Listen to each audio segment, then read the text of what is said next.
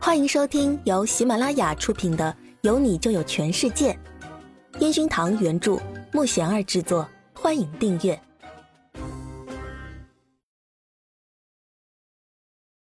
第十五集。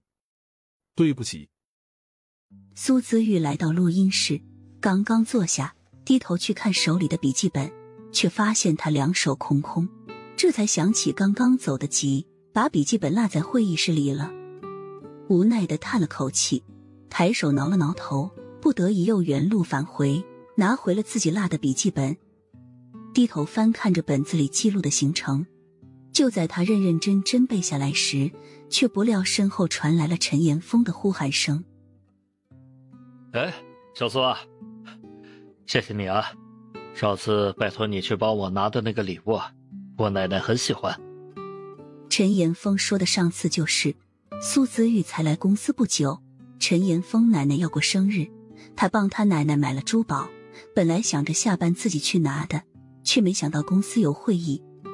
就在陈岩峰急得直跺脚的时候，刚好遇到了准备下班的苏子玉，询问了苏子玉有没有时间，能不能帮他一个忙。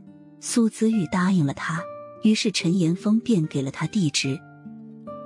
说到上次那件事。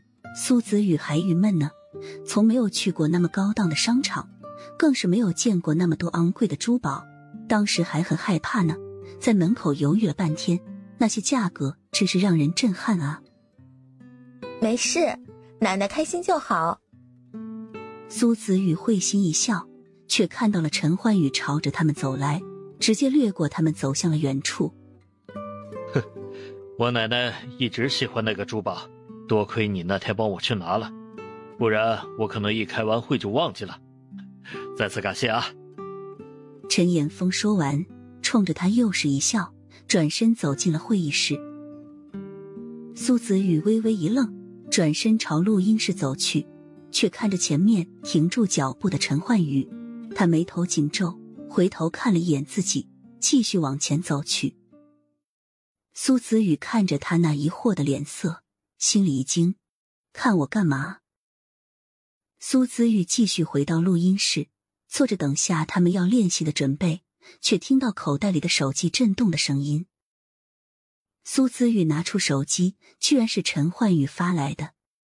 环视了下四周，然后点开那条微信。对不起。苏子玉盯着手里屏幕上简单的三个字，一头雾水的再次看了看四周。陈焕宇这突然的对不起是为了什么？难道现在才想起那晚的事情？苏子宇马上回复过去：“主唱大人，你是为什么事情对不起啊？”紧接着，陈焕宇的微信回复过来：“你不需要知道太多，你只需要收到我的歉意就行。”这样的解释让苏子宇更是摸不着头脑，他到底是为什么要跟我道歉？想到这儿，苏子玉马上走出录音室，到处寻找陈焕宇的身影。看到休息室的门半掩着，苏子玉走近一看，陈焕宇正靠着休息室的沙发，手里拿着手机，眼睛却一直盯着手机屏幕。主唱大人，你为什么要跟我道歉啊？苏子宇直接冲进去，站在陈焕宇前面，依然一副纳闷的样子。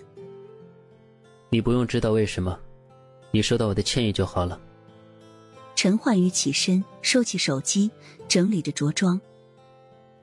你不要这样子好不好？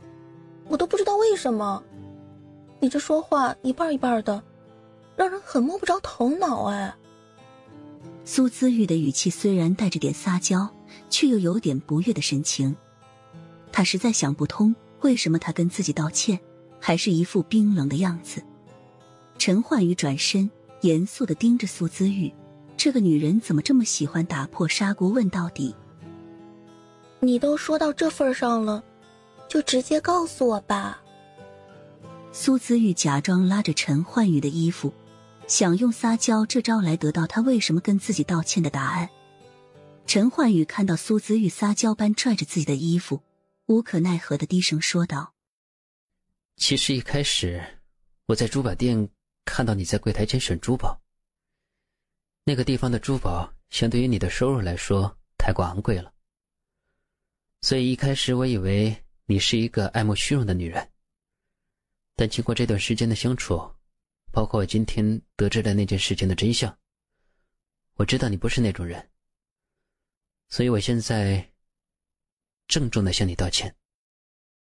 苏子雨一脸惊讶的看着陈焕宇，他还以为是为了那天晚上的事情道歉，没想到是为了这件事。所以说，他最近对自己的冷淡，是把自己当做爱慕虚荣的女人。苏子玉嘟着嘴巴，背对着陈焕宇，装作生气的样子。陈焕宇看着苏子玉那娇小瘦弱的背影。然后轻拍了一下苏姿雨。